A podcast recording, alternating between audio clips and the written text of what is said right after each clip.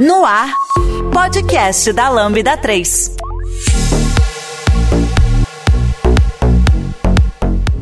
Olá, eu sou o Fernando Kuma e esse é o podcast da Lambda 3. Hoje nós vamos falar sobre bibliotecas de milhões para projetos C Sharp.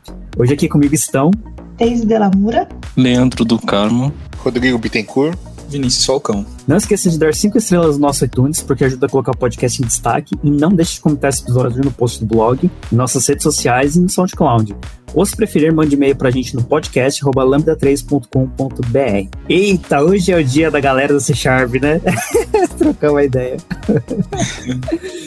Ai, ai. Eita, nós. É, pra quem acompanha o podcast da Lambda, sabe que a galera da, da Lambda gosta de C Sharp, né? Pelo menos. É, bastante gente aqui curte muito, né?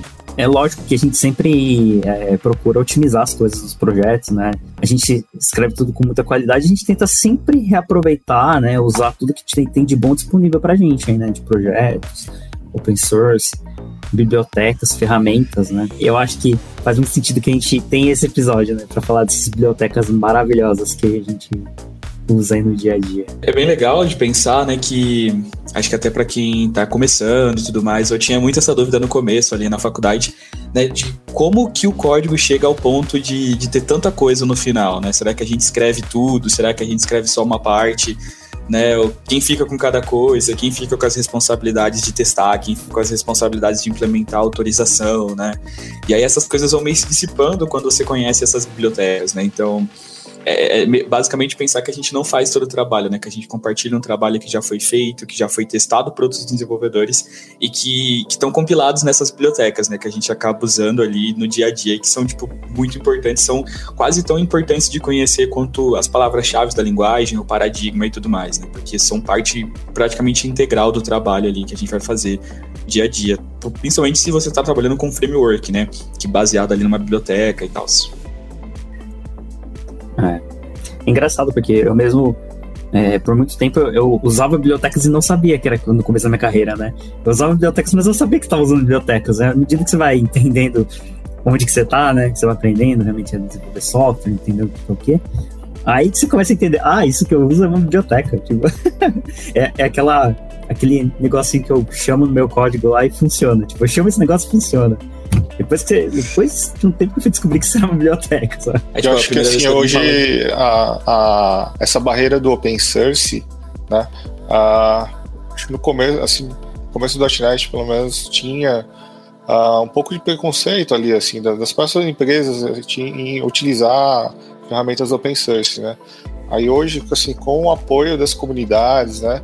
E, e, apoio até das, das próprias empresas em patrocinar iniciativas ali, meio que essas barreiras foram quebradas, né? Então a, a confiança né, em, em bibliotecas ali hoje está muito maior, porque a gente sabe que tem, tem, toda uma comunidade de desenvolvimento de software ali é, apoiando, olhando e inspecionando, verificando bugs e verificando brechas ali.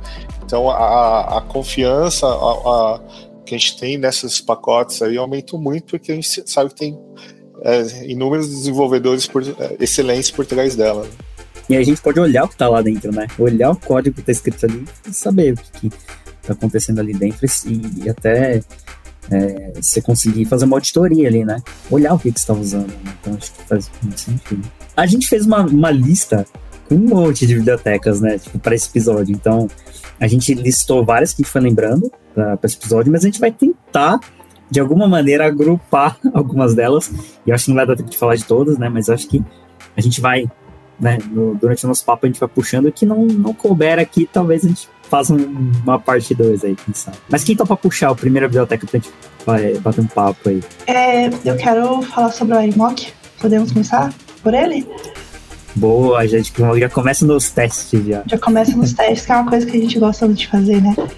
É. é o AirMock, ele é o quê? Essa biblioteca, né? Ele é uma ferramenta que de simulação para API HTTP. Né? Então ele, tipo, ele é uma biblioteca baseada no popular projeto do Java WireMock, mas a gente também tem essa biblioteca para o .NET, né? Então, é, ele ajuda a gente no dia a dia do desenvolvimento ali de testes, por quê? Porque é, com, em situações em que você é, não tem acesso a uma rede ou a serviços externos, o IRMOC.NET, o que, que ele permite? Ele permite que você continue o desenvolvimento desses testes, né, simulando as respostas necessárias. Então, por exemplo, se você não tem ali acesso, é, na verdade você não, não tem como controlar uma API externa que seja do cliente, né? Está desenvolvendo lá a sua API, vai se conectar, vai fazer uma requisição HTTP e espera uma resposta, né? Da, dessa API do cliente. Quando você faz esse teste de integração, não tem como você garantir que a API do cliente esteja funcionando. Né? Então, mas você tem que garantir que o seu código esteja desenvolvendo de acordo com as respostas que vão vir dessa API. Então, o que, que você faz? Você usa, esse, você usa né, essa biblioteca WireMock e simula né, as respostas. Né? Ele vai fazer, ele simula uma requisição HTTP para essa API e aí você simula essas respostas que estão vindo dessa requisição. E uma coisa bem legal do, do WireMock é o que? É uma extensão que é o Fluent Assertions, que foi desenvolvida por uma pessoa desenvolvedora aqui da Lambda, né? Que trabalhou com a gente, querida por todos, né? Que todo mundo gosta muito, que é o Moody, que foi uma extensão que ele desenvolveu e o desenvolvedor do Airmock gostou muito e aderiu, né? Que é esse Airmock Fluent Assertions. Então, o que, que ele faz? Você pode, com, com essa extensão, você pode verificar facilmente se determinadas chamadas HTTP é, foram feitas para o seu serviço iMock, com quais parâmetros, né? Com, com qual corpo, qual cabeçalho, né? Você pode verificar vários pontos dessa requisição HTTP que você fez. Né? Você está garantindo, você garante que ela está, por exemplo, é, se a URL, né, que você está passando, ela realmente foi chamada aquela que você configurou, né, que você está esperando que o Arimoc faça a requisição, se, por exemplo, com qual verbo, se foi um get, se foi um post, quantas vezes foi chamado. Então, você consegue verificar vários pontos aí, que é muito legal, né, com o IFPF, o status code, é, do, do, retorno, com que bari, né, se foi um success ou não. Então é, é muito bom quando a gente vai trabalhar com Airmock, dependendo da necessidade, a gente também puxar essa extensão do Fluent Assertions aí. É uma dica muito boa aí para quem for trabalhar é. aí com Airmock. Era isso, pessoal. É, então é legal, né? Então os testes de integração faz, faz muita diferença, né? É bem bacana. Eu acho que eu, uma das coisas que eu, que eu gosto pra caramba do, do Airmock, porque assim, você conseguir criar uma, uma API fake ali, né, para simular um serviço externo lá que você não controla no teste de integração, você conseguiria fazer com outras coisas. Eu, eu, é, eu já usei em projetos, por exemplo, o JSON Server, né? Não sei se todas as pessoas conhecem, mas o JSON Server é uma, é uma, uma biblioteca de Node, né? Você consegue subir uma API lá, simular as respostas lá, escrevendo com o Node, né, com JavaScript ali. Só que isso daqui, é, isso faz completamente apartado do teu projeto, né, de testes. O legal de você usar o Nmock é que você, é, dentro do seu teste, você escreve o setup que você quer, né? O que, que você quer que esse servidor responda para você. Então, por exemplo, você está consultando uma API de CEP, você consegue falar para o Nmock, olha, quando eu bater nesse endpoint com esse parâmetro, me responde esse, é, esse payload aqui, exatamente essa resposta eu quero. E aí você consegue validar se, né, se, se, a tua implementação está se comportando como você espera com aquele payload, né? A parte que é, muito tranquila assim, de fazer isso no, no, teste de integração e você tirar, né, para tirar as dependências né, de APIs que você não controla, né? Uma vez estava falando, é, fica muito fácil você entender o que, que você está testando, porque está tudo dentro do seu teste, né? Você está fazendo setup e o que é da hora também é que é, ele usa uma anotação fluente, né? Então fica muito bonito de ler assim também o setup. Fica é, tranquilo de entender, né? O que, que você está configurando ali. Então, para quem está fazendo teste de integração aí e está em dúvida sobre é, como, como tirar as dependências de APIs de, de terceiros, né? Cara, o Animock é uma ótima pedida, muito legal. É o Animock.net, né? Bem observado também, né? Procurar o Animock vai cair lá no do Java lá. Exatamente. Começamos bem. O Airmock é, é, é, O que eu gosto dele, assim, fora todas essas razões que vocês citaram, ele meio que acaba com aquele. É, aqueles ah, tô esperando tal API que fica pronto. Não, pô, vai lá, levanta lá no Airmock lá e parte pro desenvolvimento ali. Então ele já.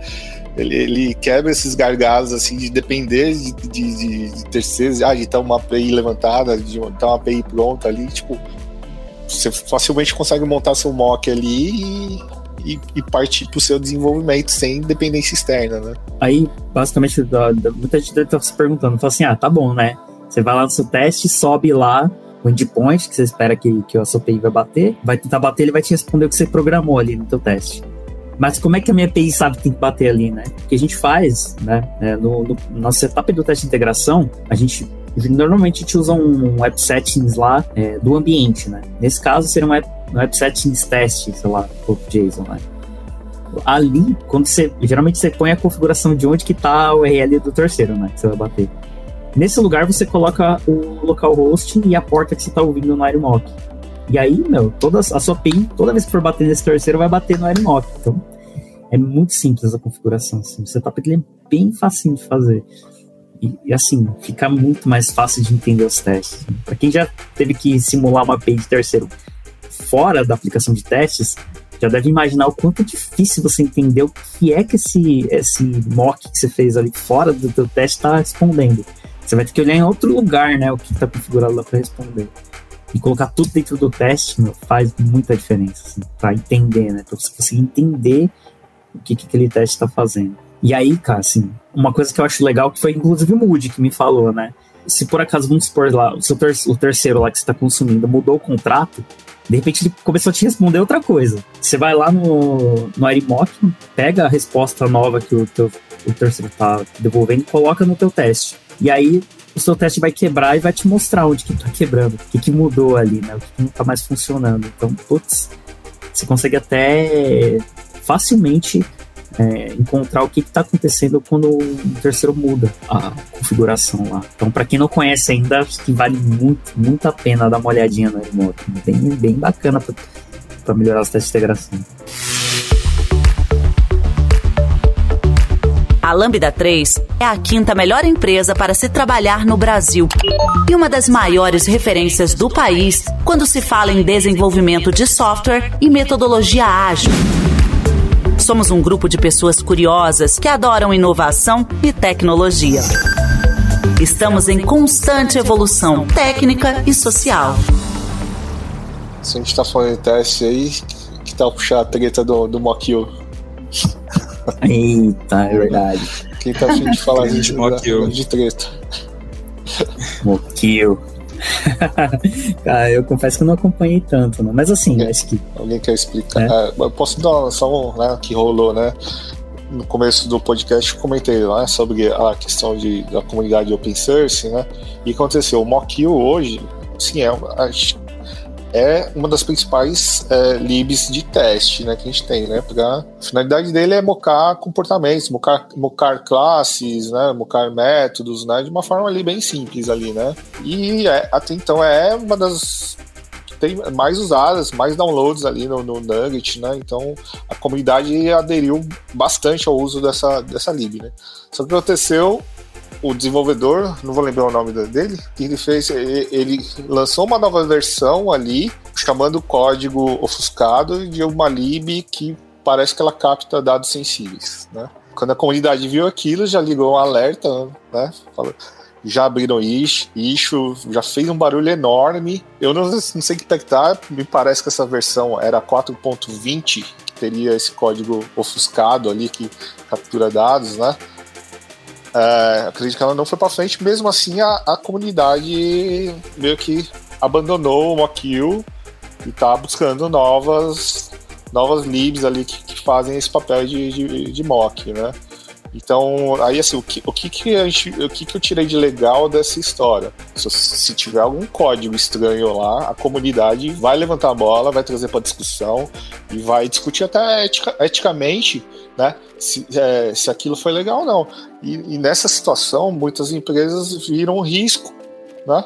E a gente está vendo decisões ali de substituir o componente, partir para outras soluções ali, porque teve uma perda de confiança total ali no, no, no ali, dada essa situação. Né? É, eu vi que tá, é, um pessoal lá que, que, percebeu isso por causa da pipeline, né? Eu tava vendo, assim, no, nos comentários que na hora que foi, atualizou a versão, na hora que foi fazer o build na, na pipeline, sei lá, acho que o sonar, alguma coisa assim, pegou. Falei assim, ah, você não deveria adicionar esse tipo de coisa na, na, no seu build. Aí o pessoal foi olhar e falou assim, mas não adicionei nada? O que que é isso? foi olhar, era, era um kill. O pessoal percebeu muito rápido, né, que, que tinha adicionado uma coisa esquisita ali. Então, não tem essa, né? A comunidade pega, cara, e pega e, come, e começa a discutir e começa a falar mesmo, né, sobre o assunto. Né? Eu gostava bastante de usar mock kills, já estava bem adaptado, apesar de achar ele um pouquinho verboso, né? Eu não sei se vocês, uhum. galera, se vocês têm alguma outra opção aí que vocês já estão testando, que estão é, curtindo, uma sintaxe um pouco mais simples ali. O que, que vocês têm usado nos projetos hoje? Cara, eu gosto bastante, né? Eu suspeito pra falar do Fakerize, né? Eu acho ela é, bem, bem bacana. Eu, eu sempre gostei mais do Fakerize do que do Mokil, né? Eu sempre usava assim mais porque eu entrava em um projeto e já tava lá, né?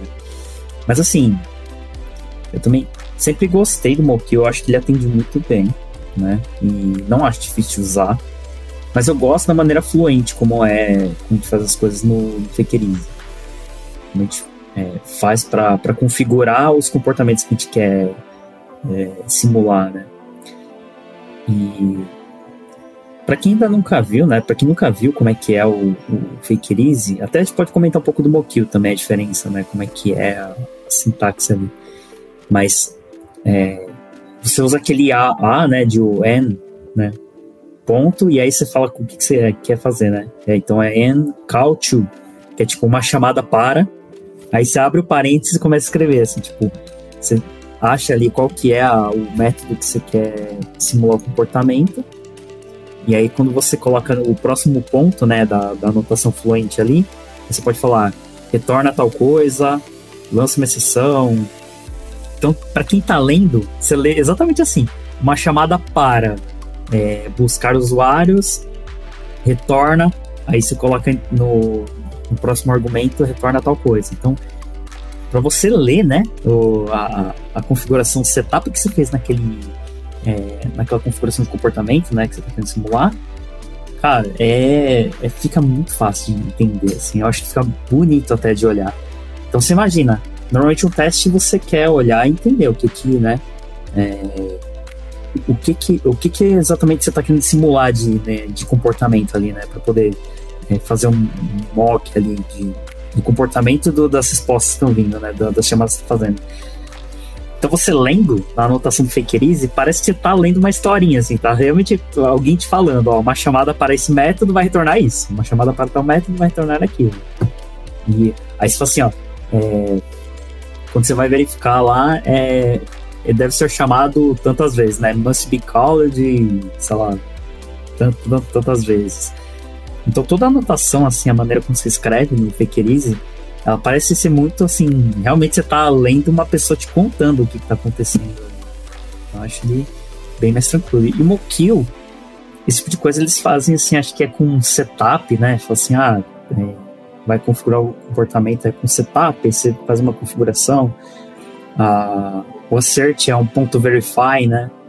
Aí eu, eu acho que dá para entender, mas acho que Fakerize é um pouco mais fácil, assim, parece mais claro a sintaxe para entender. Mas o que, vocês acham? Qual que vocês gostam mais? Eu vou dar até um passo para trás aqui, né?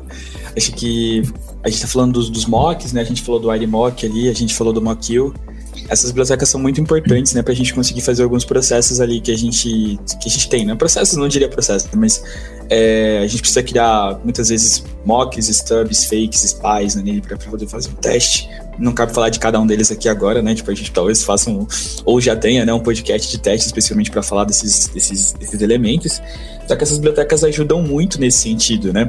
Para você poder criar esses objetos, porque muitas vezes você está testando uma unidade de código ali, ou você está testando, tipo, algum espaço fechado de código, né, e você não tem todas aquelas dependências para aquele momento, ou você precisa simular um comportamento, enfim. Tem, tem N casas que podem ser, ser muito, muito úteis nesse, úteis nesse sentido, né, e depende muito do seu setup, né? Para responder a pergunta do Okuma, acho que depende muito do seu setup, porque tem setups onde, tipo, uma que se encaixa muito melhor, né? Principalmente porque às vezes você está usando ali, tipo, um XUnit, você fez toda aquela aquele setup ali inicial, tipo, da sua da sua fixture, né, lá no começo da classe, você fez, fez toda aquela decoração para ele já criar o que você precisava, e às vezes você abre uma classe para testar algo e você já tem aquele mock criado, né? Então às vezes fica um pouco mais simples, um pouco mais fácil, porque você pode usar uma mesma instância daquele mock tipo, para fazer algumas coisas, por mais que não seja tão boa prática assim, né? Se a gente entende que cada teste deveria ter seu próprio seu próprio escopo ali fechado e tudo mais. Mas eu entendo que em alguns casos esses mocks é, que, que uma kill pode ser fácil se você tiver construído um setup ali interessante para ele, né? Que, é, que, é um, que, é o, que já não é o caso tipo do release, né? Que é mais fácil você colocar em cada um, em cada um deles. A Lambda 3 é uma empresa de tecnologia com expertise comprovada na construção de produtos digitais e soluções customizadas de ponta a ponta, que transformam o seu negócio para uma nova realidade. Saiba mais no site lambda3.com.br.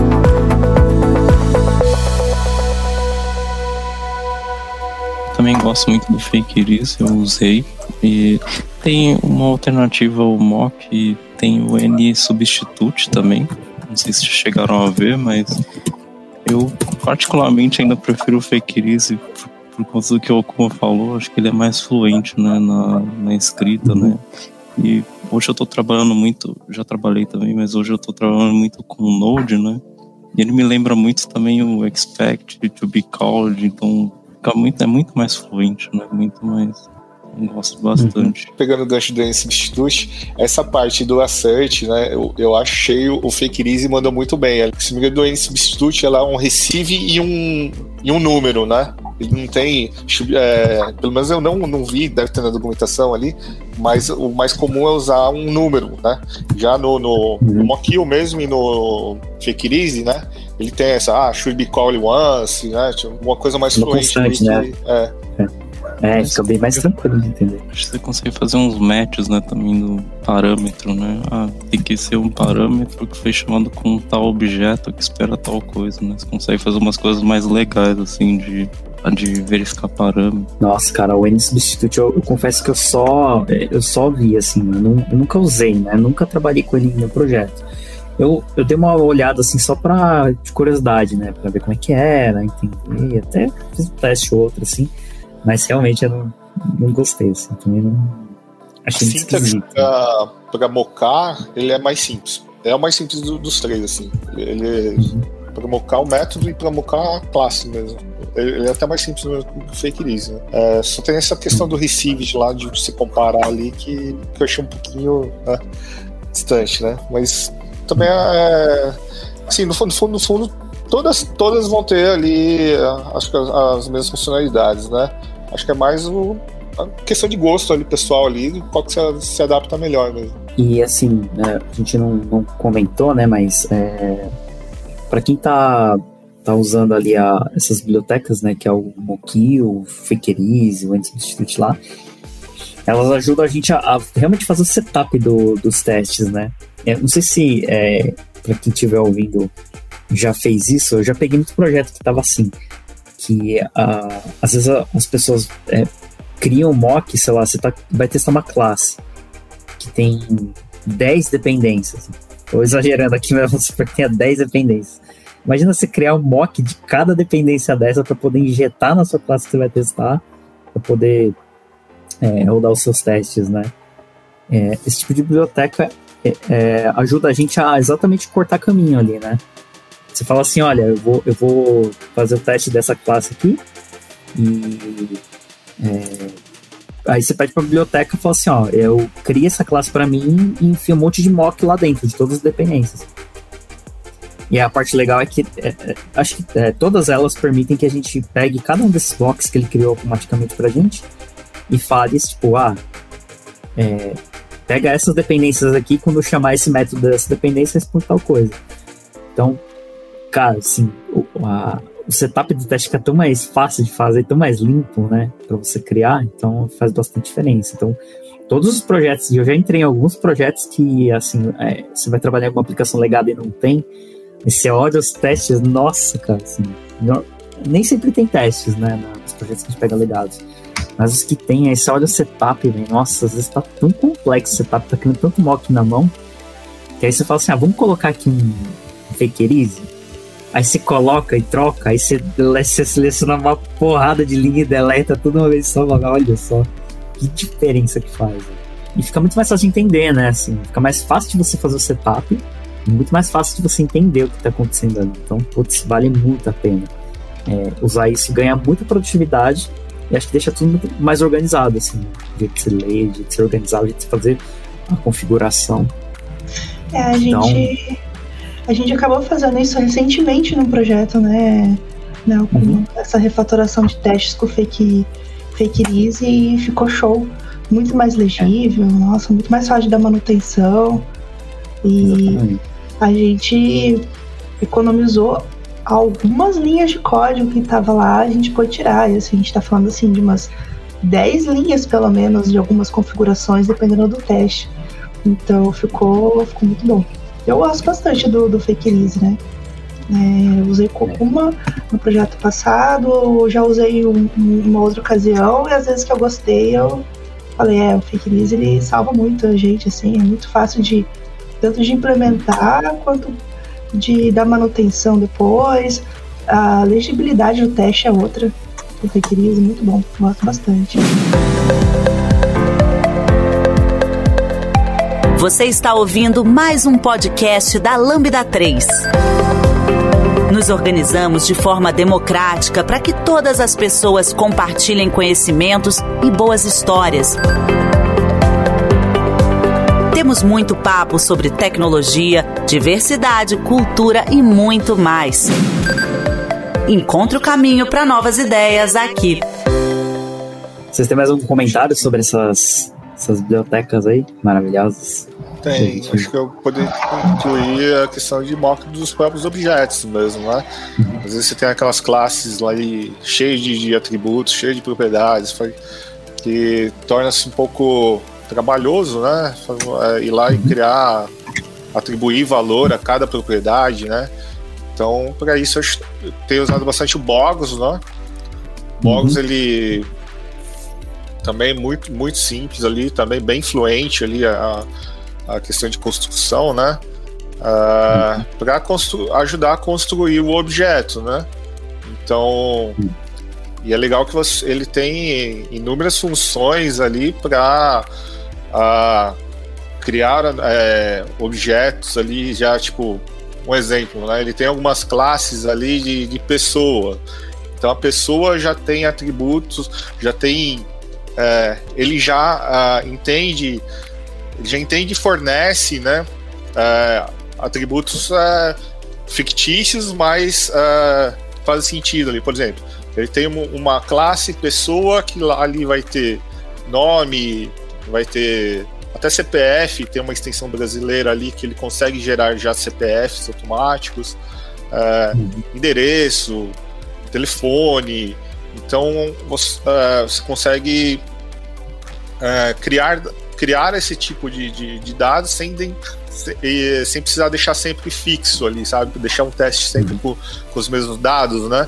Então, daí você usando o Bogos, você consegue garantir essa variedade de, de dados ali para o seu teste, ele não, não cair sempre no, uhum. nas mesmas condições ali, né?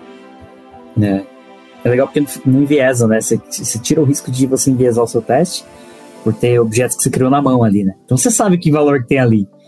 Mas assim, se por exemplo eu tenho que validar um, um e-mail, aí você colocou o e-mail na mão, você escreve uma validação que valida o e-mail do teste e aí vai passar sempre. Agora você está gerando aleatoriamente, então você realmente vai fazer uma validação que pode, vai pegando variados é, e-mails, né? E a parte que, assim, eu não sei vocês, a primeira vez que eu vi o Bogos, cara, eu fiquei maravilhado, cara, maravilhado.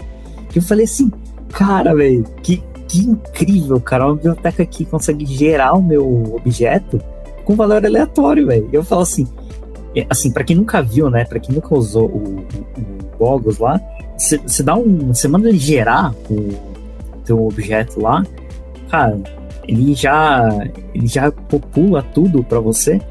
E é assim, tipo, você chama, sei lá, o seu sua classe lá de builder, né? Sei lá, normalmente chama assim, né? Você tem uma, uma classe pessoa, você fala assim, pessoa, pessoa builder, né? Para ele construir esse teu objeto. Você dá um new pessoal builder.generate e é isso, cara. Ele vai te dar um objeto. É, é muito incrível, cara. É, porque aí é, você fala assim, ah, e mais, né? Às vezes você fala assim, pessoal builder.generate passa 5. Ele vai te dar 5, é, um array com 5 objetos desse, dessa classe. Cara, você imagina, eu, eu já peguei projetos assim, não sei se vocês já viram assim, né?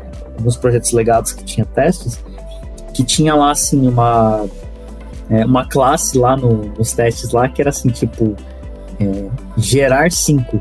E a pessoa ia lá e gerava 5 na mão, assim, sabe? Escrevia. Imagina a pessoa pensando assim: deixa eu pensar em cinco nomes aqui para poder criar aqui na mão, os cinco objetos. E se a pessoa falar assim, eu preciso de 50? Meu, imagina a pessoa, véio, pintando 50 nomes, cara, pra poder fazer. Vai ser teste 1, teste 2, teste 3 teste 4 da Silva. Cara, é isso, né? Vai ficar uma loucura, né? Cara, com o Bogos, né? você fala assim, me gera 50. Ele vai te dar uns 50 objetos com, com tudo aleatório, né? Assim, aí você tem que configurar, né? Então, tem essa parte que quando você vai criar o seu builder, com Bogos, né?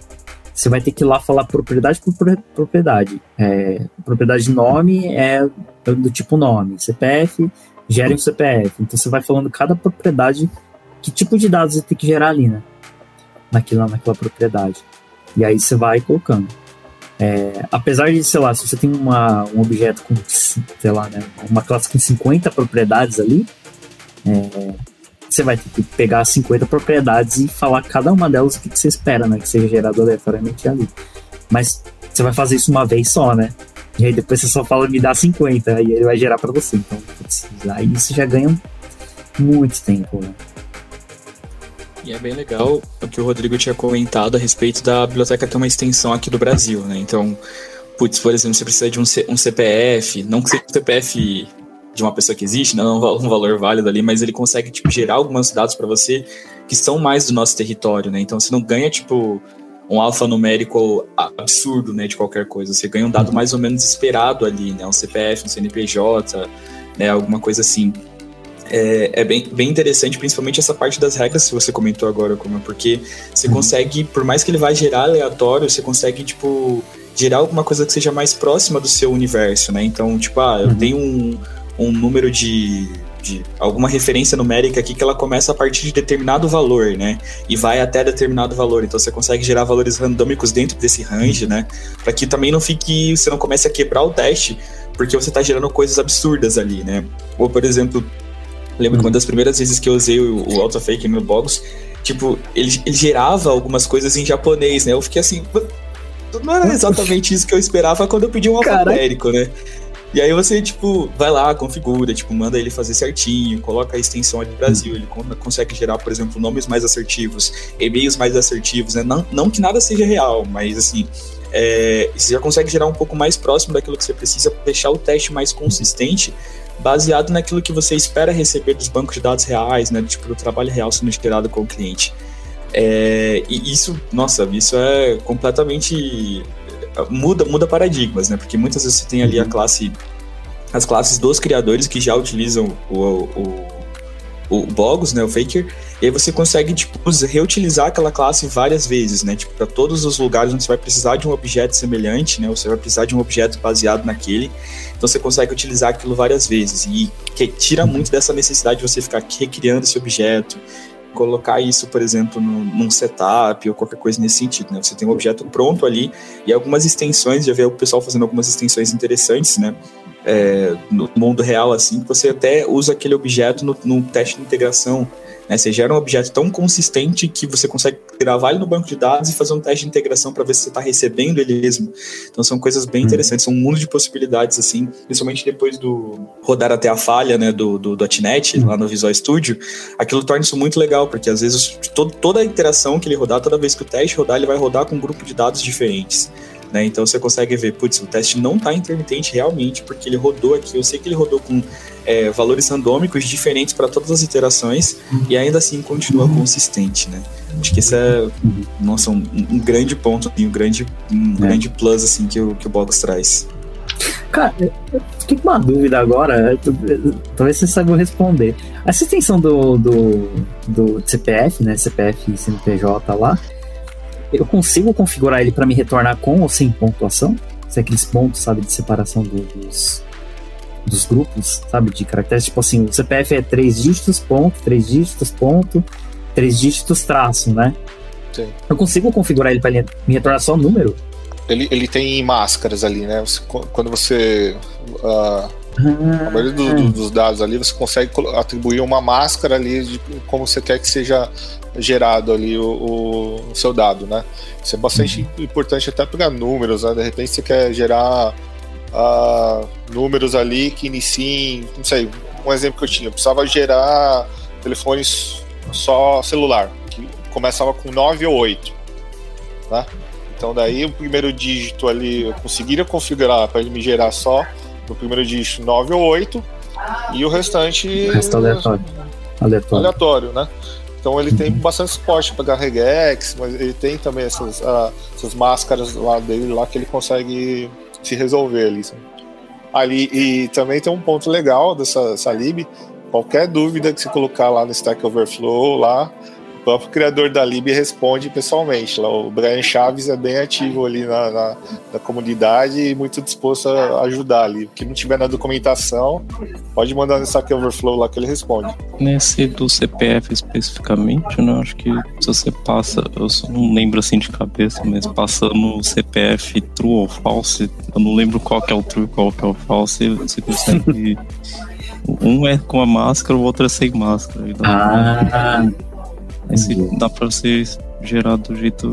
Eu acho que é uma coisa legal, que eu acho que é isso que o Vinícius também falou, é que eu gosto, eu acho muito legal de usar em teste, porque ele se aproxima, fica mais perto de property based testes, né?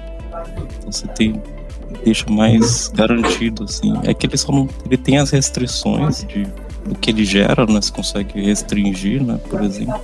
Acho que ele só não tem essa configuração de quantas vezes rodar aqui o property based, eu acho que ele já vem pronto, né?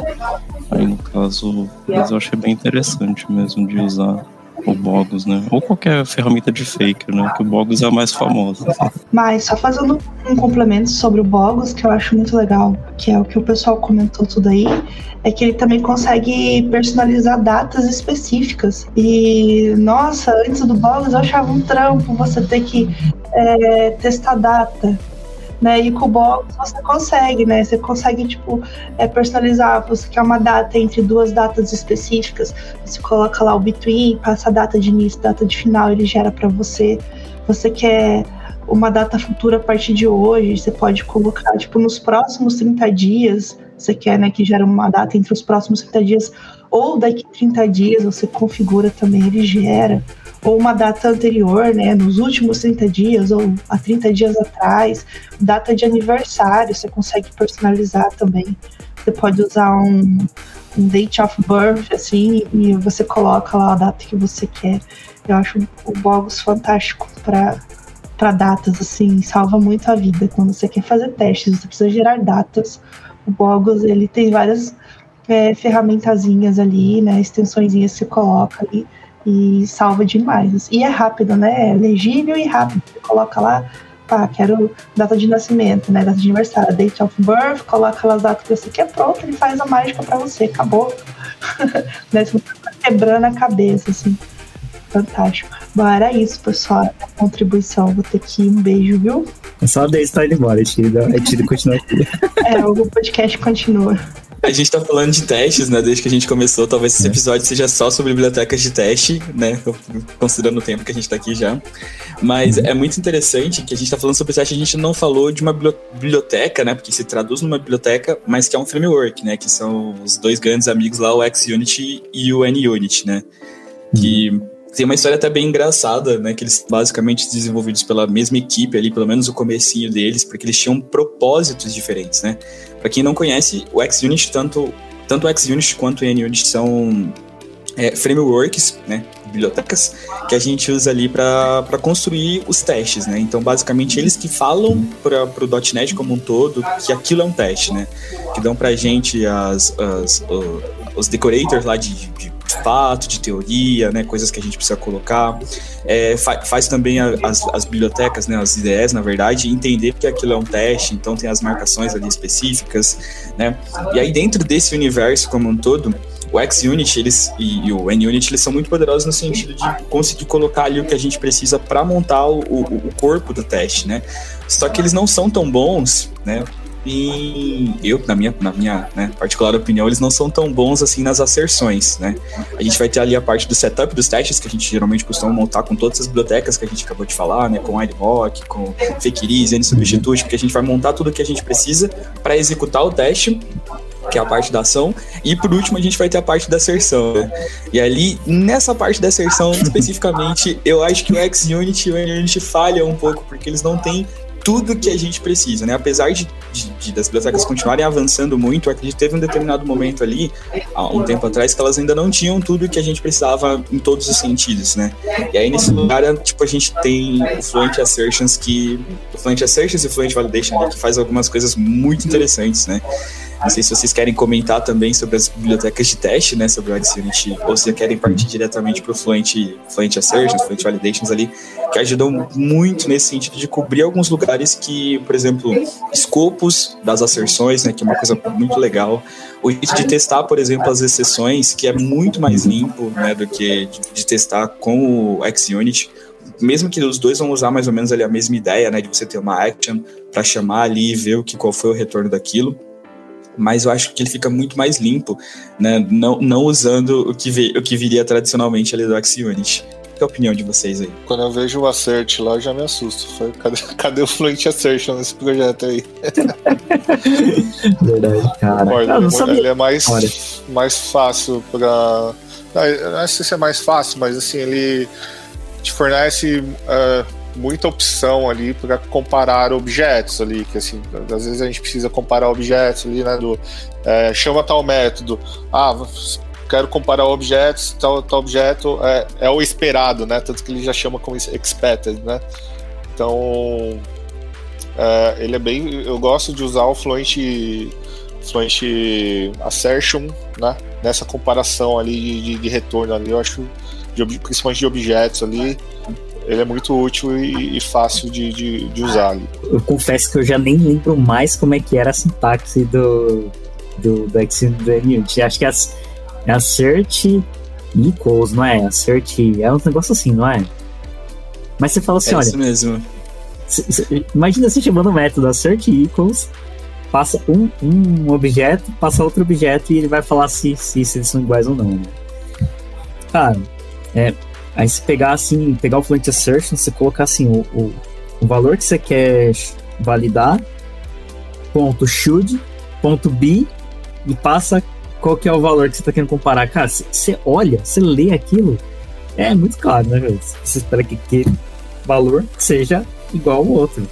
Fica muito mais fluente, muito mais tranquilo de entender do que você lê um negócio cert equals, aí tem dois valores passando com parâmetro, né? Não que seja impossível de você entender, né? Assim, é, se você olhar ali, mas você lê de um jeito fluente, acho que faz muita diferença. Assim. Fica mais agradável, né? De entender. Acho que faz, fica mais lógico. Pelo menos eu, se eu tiver que ler assim uma, um teste com, com esse assert, né? Tipo, com essa notação que já vem, né, da, do, do, framework ali, eu tenho um step a mais, assim, que eu tenho que ler esse assert equals e pensar o que, que era mesmo assert equals, ah, tá. Aí eu, depois eu, já no front assertions eu leio e já entendi, sabe, tipo, o que, que ele tá querendo validar. Então, fica mais, eu acho que fica mais fácil, mais rápido, né, mais produtivo. Você já conhece a Lambda 3? Além de sermos uma empresa formada por pessoas apaixonadas por tecnologia, desenvolvemos e entregamos software com qualidade, segurança e inovação, que podem ser um diferencial para o seu negócio. Acesse o site lambda3.com.br e conheça mais. Cara, eu não sabia essa história do, do Xnet Daniel ter sido começados com a mesma galera, assim.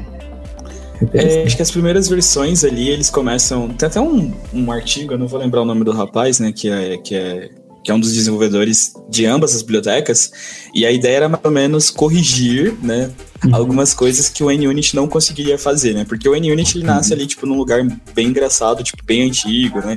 A gente sabe que quem olha com o .NET há um tempo sabe que a, que a Microsoft fez muitas coisas, né? Desmembrou ele em várias partes ali. Então, precisava de um framework que acompanhasse um pouco mais as mudanças que estavam acontecendo. Né? Claro que a equipe do NUnit ele não, não deixou de trabalhar e tipo, hoje ele talvez seja tão bom quanto o XUnit, mas há um tempo atrás, particularmente quando eu comecei a usar framework de teste, há uns 5 anos atrás, ainda era muito difícil, porque tinha algumas coisas que ele não conseguia testar, tipo, é, a forma síncrona de trabalhar. Uma das grandes questões, né, que até eles vão comentar lá no artigo, para que, que, que, fomentou a criação do XUnit foi a criação das features, né? Então, tipo, fazer todo aquele setup de testes que dentro do construtor ali, tipo, era uma ideia que eles tinham para você não ter duas vezes aquilo sendo chamado, porque às vezes você tinha aquela, aquele método setup que você marcava como setup no NUnit e depois você tinha um outro método de construção que era o próprio construtor, isso aquilo causava uma confusão.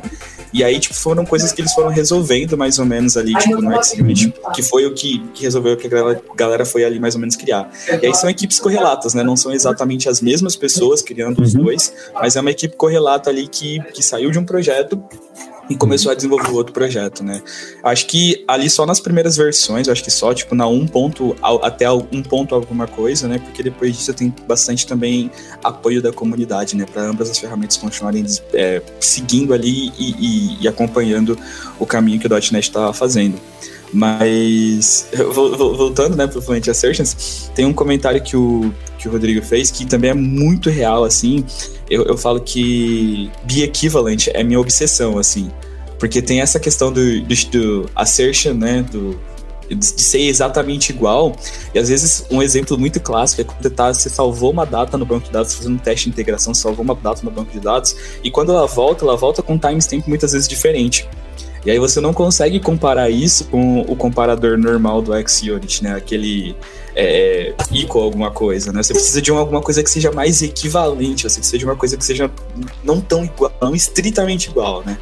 E aí, tipo, nesse caso, a quantidade de, de asserções ali que ele te permite é, verificar, por exemplo, às vezes você tem alguma coisa que não vai voltar, né? Você está fazendo um teste de integração e algumas coisas que não vão voltar do banco de dados, né? Você vai salvar na, durante o setup daquele teste, mas essas configurações não vão voltar, né? não vai voltar nesse objeto. Então você consegue excluir coisas ali da, da verificação naquele mesmo objeto, né? Você consegue. Isso deve ser igual àquilo, mas não considere esse campo, esse campo, esse campo. Nossa, é é lindo, né? Porque você consegue escrever, tipo, muita coisa sem ter que ficar, tipo, tirando coisa da cartola e tirando coisa do objeto, né? Isso é muito, muito legal. E essas asserções de outros níveis, né? Tipo, deve ser igual, deve ser equivalente, é, deve ser equivalente até certo ponto, né? Tipo, deve ser equivalente só aqui. Isso é bem legal, essa quantidade de asserções que, ele, que o Fluent Assertions traz ali pra gente.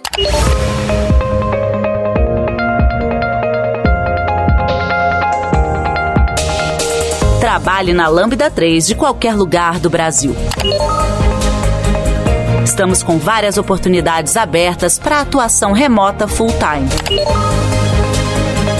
Acesse vagas.lambda3.com.br, conheça nossas vagas e vem ser Lambda. Vinícius, aí que você trouxe do NUnit e XUnit, Acho que você foi certeiro ali na, na, na comparação e talvez e no grande motivo, assim, acho da maioria das pessoas. Uh, ou, de a maioria das pessoas, mas assim, o X-Unit ter se tornado tão popular, né? Uh, pra mim, aquela questão lá de tear down e setup do do NUT me cheirava um pouquinho da biarra. Aí o, o X-Unit ele trouxe essa é, mais elegante, né? Usando os próprios construtores do .NET.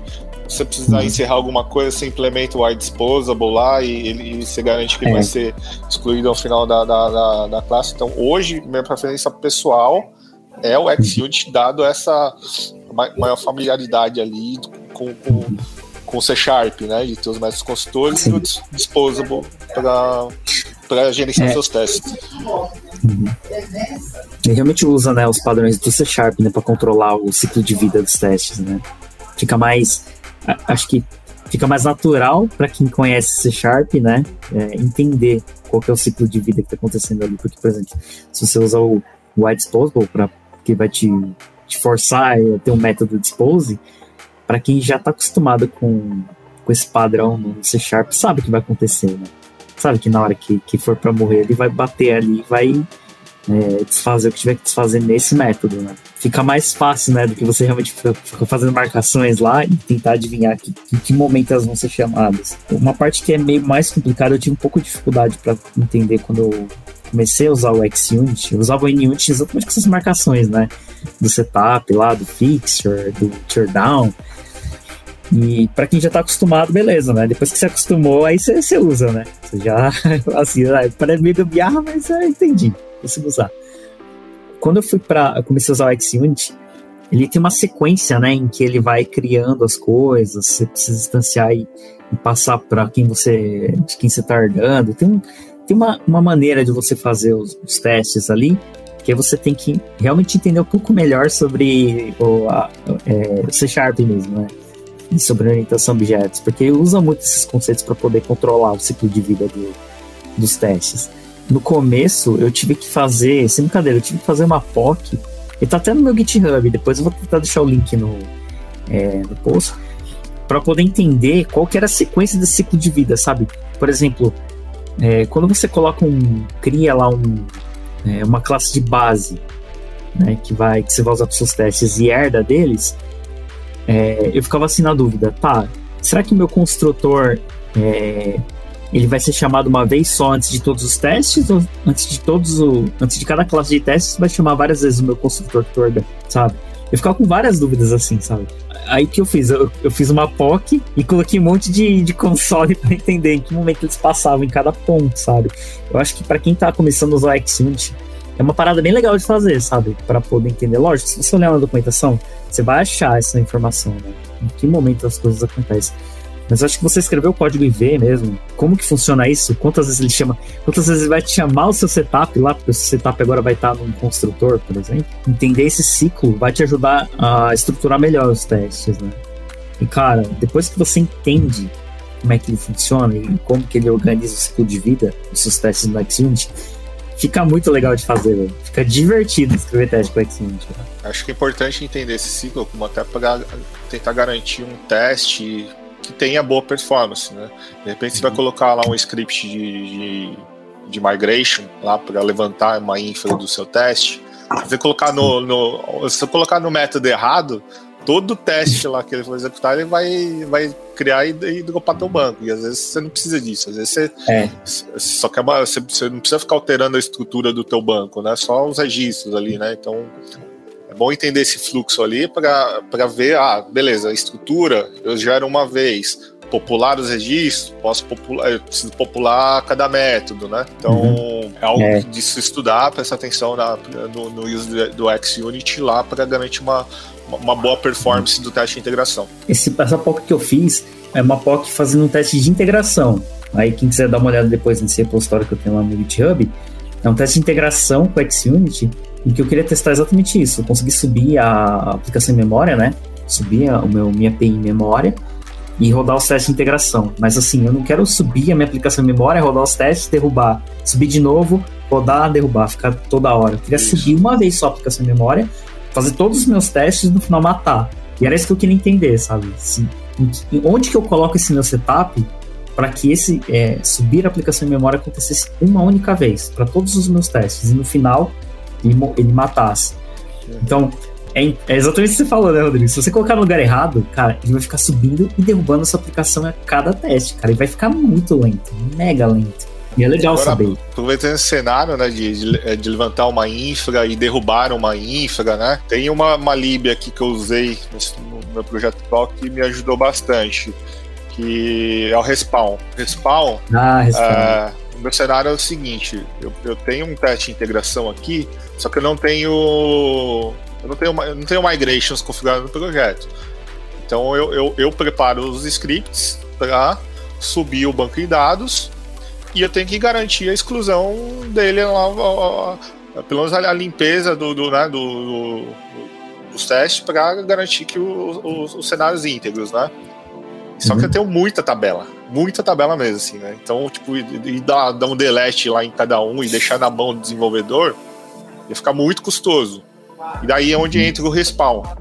O respawn, se você passar a string de conexão ali do, do, do, seu teste, do seu banco, ele vai olhar todas as tabelas lá e já e vai mandar um delete em todas as tabelas. Tá? Uhum. Então ele facilita muito essa parte de, de, de, limpeza. Ele tem opção, claro, se você quiser excluir todas as tabelas uhum. do seu teste ali, ele, ele tem alguma opção para você falar, não, essa tabela você pula, ignora, Sim. né? E, mas ele facilita muito mesmo essa. É, é, quando você tem muitos objetos ali, você precisa limpar o seu, seu banco de dados. Uhum. É, normalmente essas tabelas que você não vai limpar é aquelas, tipo, que tem constantes, né? Ah, tem uma tabela ali que eu guardo, sei lá, os valores que eu uso de constante na minha aplicação. Então não precisa ficar criando essa tabela toda hora de novo, né? Então você deixa ela lá, mas as que tem os dados, né, que você popula, tipo, registros lá de transações, você vai usar cada teste, você vai usar setup específico, é legal você limpar o banco, né? E aí você nem se preocupa, né? Você fala assim, olha, tira dessa tabela aqui, o resto tudo você vai lá respawn. Pode passar limpa, velho.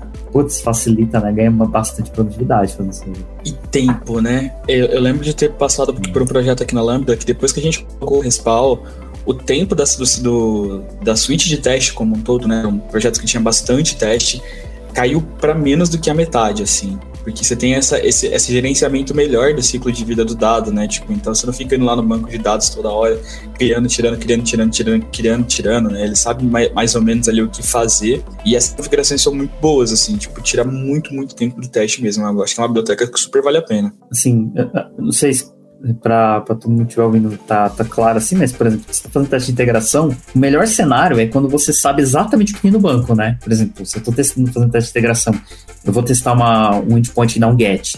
Eu quero que o meu get retorne todos os itens que estão lá no banco. Se eu não sei o que está no banco, eu também não sei o que eu deveria esperar que ele retornasse, né? Então, qual que é o ideal? Se não tem nada no banco, se insere aí dois registros, e quando eu der esse get, tem que voltar esses dois registros. Porque eu sei que só tem dois lá. Só que se eu não limpar o banco a cada teste, eu não vou saber o que tem lá em algum momento. Então, o ideal é que no começo do teste, o banco esteja numa, num estado que você conhece, né? E aí você prepara ele e roda o seu teste lá de integração. E aí, nesse cenário, né, em que você tem que botar o banco num cenário, num estado conhecido, o melhor estado conhecido é não tem nenhum registro, né? A tabela tá lá, mas tá limpo. E aí você popula ele exatamente com os dados que você espera que estejam lá. Então, se você quer colocar um dado lá e quer testar um get que faz uma busca por ID, você coloca 10 registros e no meio desses 10 você coloca o seu registro, né, que você quer achar ele. Só que a cada teste que você vai fazendo, esse teste não quebraria, mas um teste que me retorna todos os dados que estão lá, se você não sabe quantos tem, você não tem como fazer uma search, né? Você não sabe o que, que, que, vai voltar. Se cada teste meter mais é, registros lá, chega uma hora que você não sabe mais o que está esperando nos testes. Então é importante que a cada, antes de cada teste você consiga limpar. E aí entra naquele ponto importante. Se você coloca esse, essa configuração do respawn no lugar errado, pode ser que ele execute uma vez só no final de todos os testes. Aí você acha que ele está limpando o banco a cada teste que está rodando, na verdade está rodando só no final e ele está deixando acumular os setups de todos os testes. Então faz é uma ferramenta bem boa e tem que tomar cuidado em que lugar você vai colocar ele lá, porque ele realmente tem que garantir que você vai rodar um teste e no final ele vai zerar o banco, ele vai deixando o estado é, conhecido, né? um estado que, é, que a gente consiga usar ele para configurar para o próximo teste.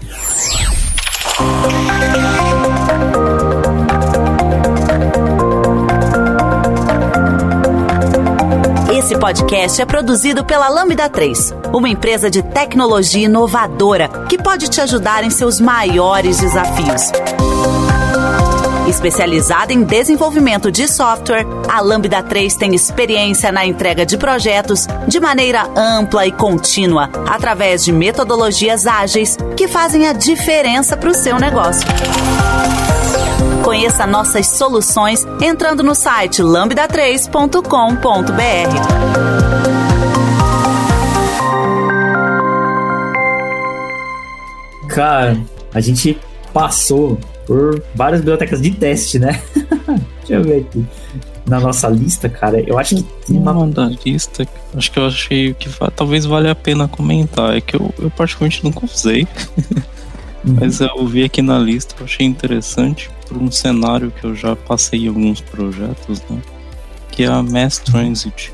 Eu não sei quem foi que colocou, mas eu achei uma opção interessante assim para teste, porque se você estiver usando o RabbitMQ ou outra, ferram outra ferramenta de mensageria, é interessante talvez usar um container, né, subir para testar. Mas se você estiver usando o Service Bus, né, o Service Bus ele não tem um emulador de Service Bus assim, container, né? E eu e muitas vezes já peguei projetos que, por exemplo, para testar em vez de subir um container do não tem, né, do Service Bus, vezes subir um container falso assim com um RabbitMQ, só você não tá testando exatamente o Service Bus, tá testando um RabbitMQ, né? E a aplicação em produção era Service Bus, né? E aí eu tava dando uma olhada nesse mestre antes, porque eu achei interessante que ele tem uma, um in-memory, né? Aí eu achei interessante que talvez seja interessante usar em testes né, de integração, né? Usar um in-memory, no caso Service Bus, né? talvez ele compartilhe a mesma interface, né? E acho que valeria a pena dar uma olhada. Aqui eu praticamente não conheço, mas achei muito interessante a ideia de usar o Mass Transit para testar esses cenários que você não tem como emular o Service Bus, assim, integração. Cara, confesso que eu também não conhecia não, é, esse Mass Transit. É Caraca, testar, testar mensageria sempre é, é, como a gente está falando de serviços assim, de, de, troca de informação assíncrona, né? Então o teste ali é sempre, sempre complicado. Mas eu, eu já vi, Leandro, sim, sendo usado o, o Mass Transit ali justamente para emular ali em, em, memória ali um comportamento, sei lá, de, de um envio de, de, de mensagem, né? Um, um disparo de, de mensagem ali, né? Para daí você. Uh, para daí você conseguir testar a partir do seu handler, né? Então você consegue, eh, você simulando o envio de mensagem ali com o Transit, você consegue entrar no seu handler lá para receber a mensagem e daí sim fazer esse teste teste lá integrado do, do que vai acontecer quando eu receber a mensagem ali. Que interessante, é que esse Mass Transit ele é tipo uma camada antes desse do, do, do das mensageria, né? Como se fosse isso. Acho que é isso. Aí ele capsula ele capsula comportamento de ele capsula uh, essa, uh, essas ferramentas de mensageria o Kafka o WebSkill né?